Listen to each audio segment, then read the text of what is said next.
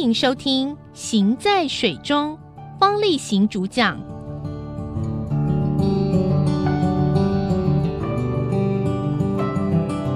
欢迎您再次收听《行在水中》，我是方力行。今天讲一些水下面的特殊的经历，这些经历呢，可能在台湾不见得碰得到，因为它是我。几十年以前，在美国西海岸的时候潜水时候碰到的。那时候我的研究工作有一部分是潜水，可是你知道，每次去做研究的潜水啊，真是没有乐趣。为什么？就像你娶了一个美得要命的老婆哈，搞不好半年以后啊，她还没有入口的阿桑啊，那么让你好奇啊。所以有一天呐，我跟我的朋友，他叫做 Mark。我们就说，我们今天可不可以去潜一次水啊？不要为了工作去潜水，好不好？那他说好啊，啊，其实那种酒友啊，不务正业的朋友就是这样来的哈。我那个时候就跟他说，那我们从哪里出去呢？那我们说不要跑太远吧，我们就从我们旁边的沙滩上出去好了。各位千万不要以为我们旁边的沙滩上是一个很无聊的沙滩，它可是美的不得了的沙滩。我说的美不是指沙滩美哦，而是有很多很多很漂亮的女生在那边晒太阳，有很多很健美的男生在那边露他的应该有出现的肌肉啊。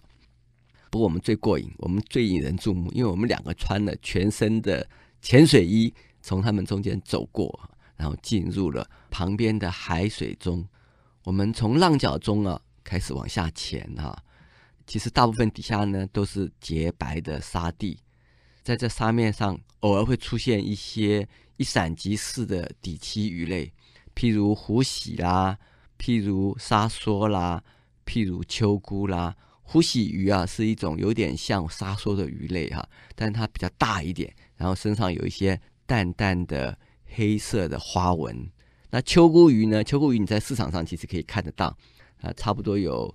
三十公分大小或者三四十公分大，然后它前面有两根胡子啊，它在沙地上游的时候，就用那两根胡子在沙地上面一直探，一直探，一直探。那胡子的感觉很敏感，如果有一些其他的小的生物，它就会感觉到，它就可以吃到了。也会偶尔看到一群几十只的鱼，沙地的鱼其实是很难看到。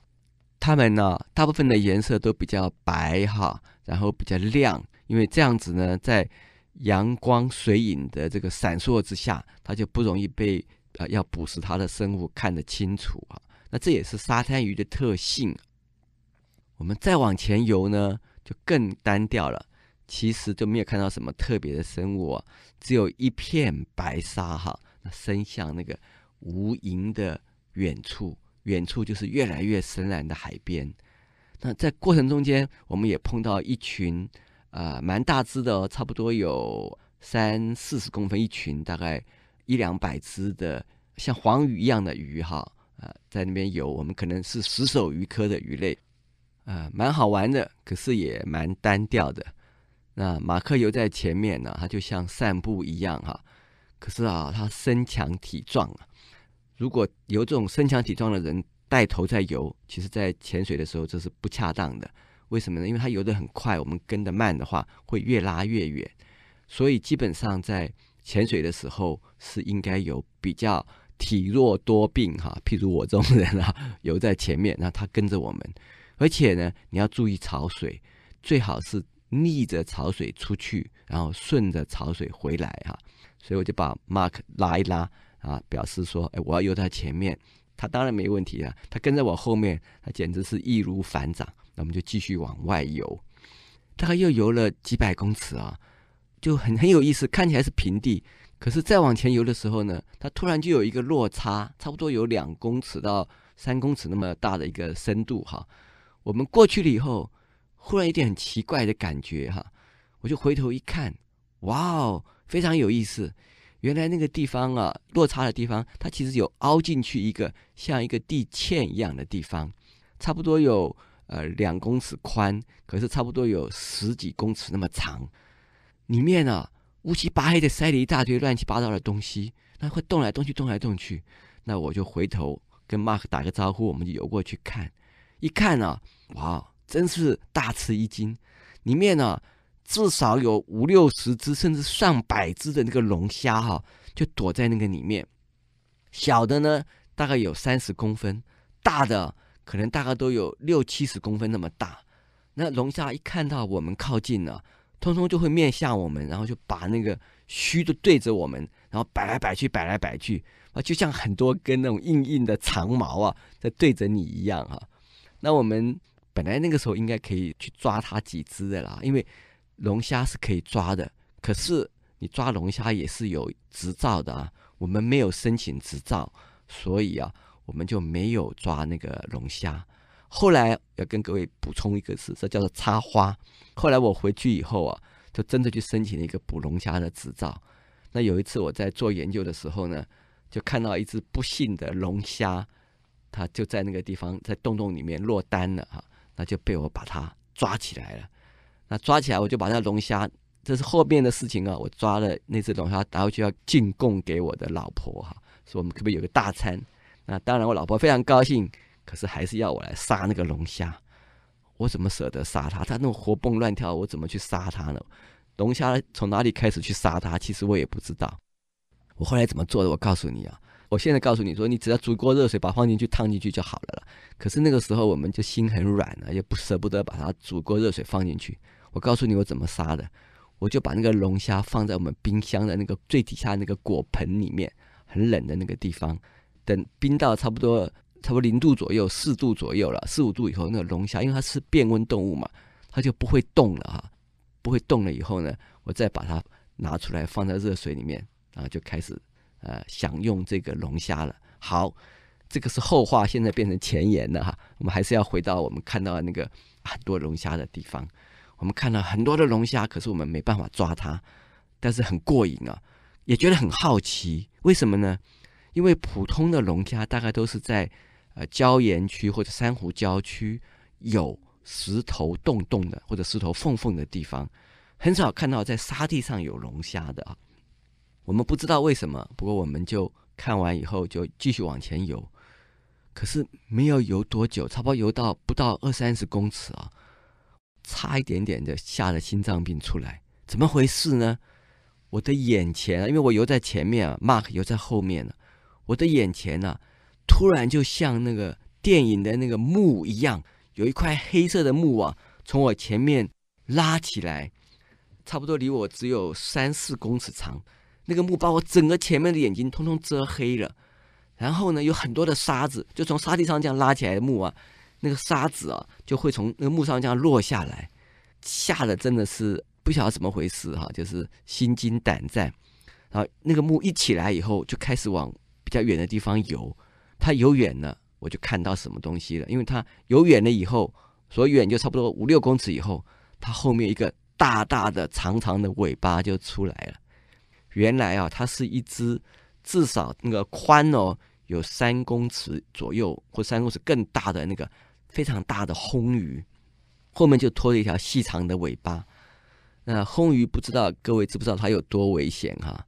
不是有一个很有名的电视影集叫做《鳄鱼先生》吗？它就是被那个红鱼后面那个尾巴上的刺啊刺到，然后就死掉了哈。那那个大的红鱼后面也有一个刺，他还好没有刺我哈，因为我想他大概觉得我们是一个，或者他看到我们两个人人多势众也说不定，或者他只是被我吓到了，他就起来然后就游走了，很快的游真的很快，他游的时候就像波浪一样，那两边的那个呃两块很大的这种叫做鳍哈，就像波浪一样。就很快就就在消失在远处了。那我回头看那个 Mark，Mark 就跟我比手势啊，也是又惊又喜哈。那我们后来在想说，为什么这么大的这个红鱼啊，会到这么近的海边来呢？我们那时候就想了一想哈，因为红鱼啊，它其实在水底下吃甲壳类动物为主的哈，贝类呀，这么大的红鱼是可以吃龙虾的啊。吃龙虾，你想到了吗？那么大的龙虾躲在那个地堑中间呢、啊，不正是这些大型红鱼的自助餐厅吗？所以他们就在这个附近。大概等到晚上，龙虾会从那个地堑里面出来觅食，红鱼啊就可以在这边守株待兔了哈，就很容易去抓这个了。那想到这边，那你有没有想到说有一就有二啊？就可能还有别的这种大的巨物我在这个附近呢、所以我和 Mark 的这个游兴顿失哈，就决定要游回去了。游回去的时候，我们就绕另外一边回去。不过你知道游回去的时候，你当然可以看指北针了哈。不过我们事实上是先浮上水面上，找到我们学校伸出海面一个几百公尺长的码头，然后用指北针定位以后哈，才再潜下去的。然后我们潜下去呢，就开始往回走了。当然也会看到一些鱼呀、或者一些其他的海洋生物啊。可是快要接近码头之前呢，我们看到一个非常奇异的景象，就看到很多差不多有五到十公分大的那么黑黑的一块一块的那种板子啊。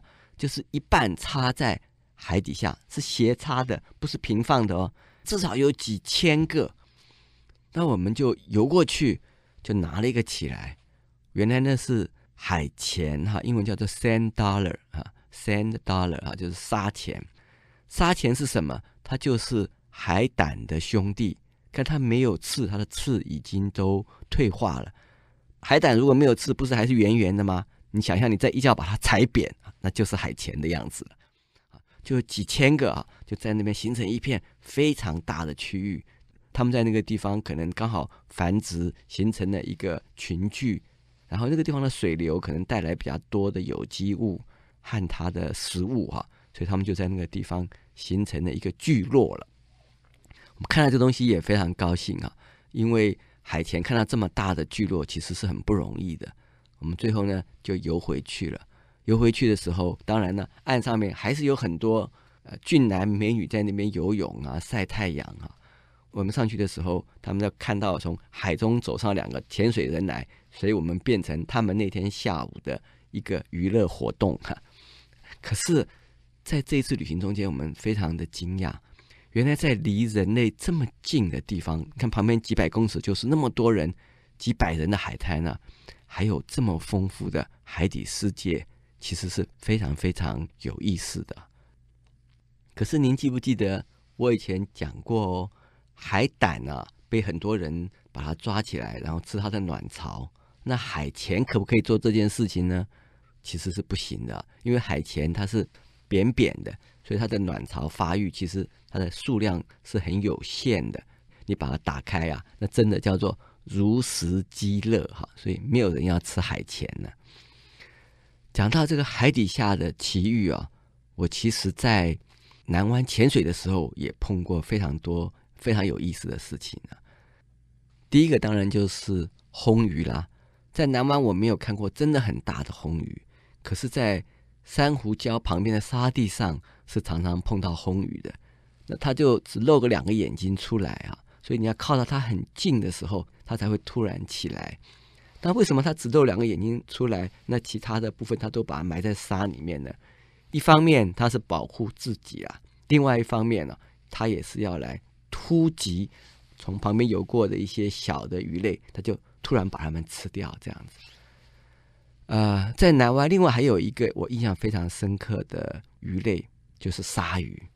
不是报纸上有登过说，在南湾以及在它北边不远的竹坑发现了鲨鱼吗？大家觉得这个实在是很令人意外的事情，真是没学问啊！海里面有鲨鱼是正常的，海里面有人才是意外啊！你们想清楚这件事。好，所以我们进入海洋的时候，其实是进入了一个别人存在的世界。我们怎么可以把别人当作是坏人呢？哈！再讲回来，我在南湾碰到鲨鱼的事情，在三十年以前呢、那时候台湾附近当然渔产比较丰富，在南湾呢、湾的中间呢、事实上有投放一些人工鱼礁来做一些鱼类的公寓或者房子，让他们能够繁殖更多的鱼类，让旁边的渔民来捕捞哈。可是当这个鱼礁在这边建立了以后呢，鱼类就会在这边聚集，就会繁衍呐、它其实就变成外海鲨鱼到这边来觅食的一个地方了，就像前面讲的，大的魟鱼啊，要去那个地堑那个地方吃龙虾一样。鲨鱼白天的时候它不会进来，我们那个时候在人工鱼礁做调查、做研究哈。那有的时候到下午差不多四点多钟、快五点钟的时候，因为工作多，想要赶快多做一点，就做的比较晚。那这个时候太阳已经斜射了啊，光线水下的光线已经比较暗了，差不多都是二十五六米、二十六七米那么深的地方。有些时候啊，你就会从外海啊看到一些影子往这个鱼礁这个地方靠近，然后呢，它会巡游在鱼礁的旁边，不会很近呐、你模模糊糊你知道是鲨鱼。原来啊，是鲨鱼吃东西的时候到了，晚餐的时间到了哈，就是差不多日光斜射，刚刚讲差不多五点四点多钟五点钟的时候，它就进来了。那他就想要到这个鱼礁来，这边的鱼很多啊，来觅食了。那这个时候呢，我们就会跟同伴呢、打一个招呼。再讲一遍呢，海洋是鱼类的，海洋不是我们的。他当他进来的时候，是我们应该要去让开来的时候了，就打一个手势，我们就上去，然后这些呃鲨鱼啊就会进来。不过我真正跟鲨鱼很靠近的时候，其实不是在南湾。其实是在东沙，我想我在另外一集介绍会比较详细。我在南湾还看过什么样其他比较特殊的鱼类呢？那我告诉你哈，我有一次在南湾的水面上，从船上差不多一百英尺啊，差不多三十公尺的这个水深的时候，我往下看有什么样的东西。那个船一边开，那我们把头放在水里面，一边看水下有什么东西。我看到一条。很大的鱼，差不多有多大？将近有七八十公分的鱼啊，游到一个珊瑚礁的礁台的底下去。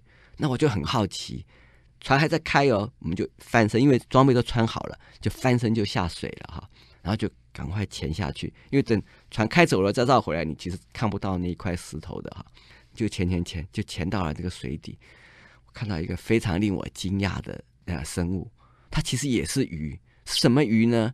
叫做棘蝶鱼啊，那一类的鱼，我们普通俗名就叫做皇帝蝶鱼哈。那普通我看皇帝蝶鱼的话，如果能够有水族馆里面有个三十公分、四十公分，就已经是不得了的大了哈。那条鱼啊，最少有七十公分以上，非常的大哈。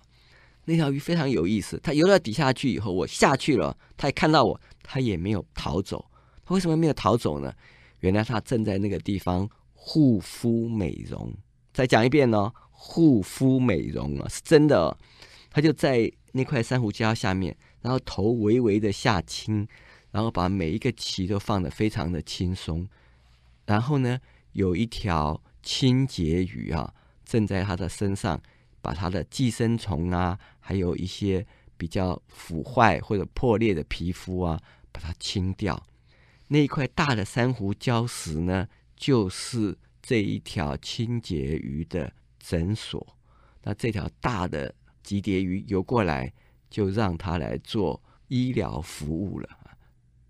这是我潜水这么多年来啊，所看过最大的一只极蝶鱼啊，它真的有那个帝王之威。可是我也非常高兴啊，我能够及时的从那个船上面翻身下来，然后潜下来，才有机会看到这一幅难得的画面。好了，我们今天的节目就谈到这了。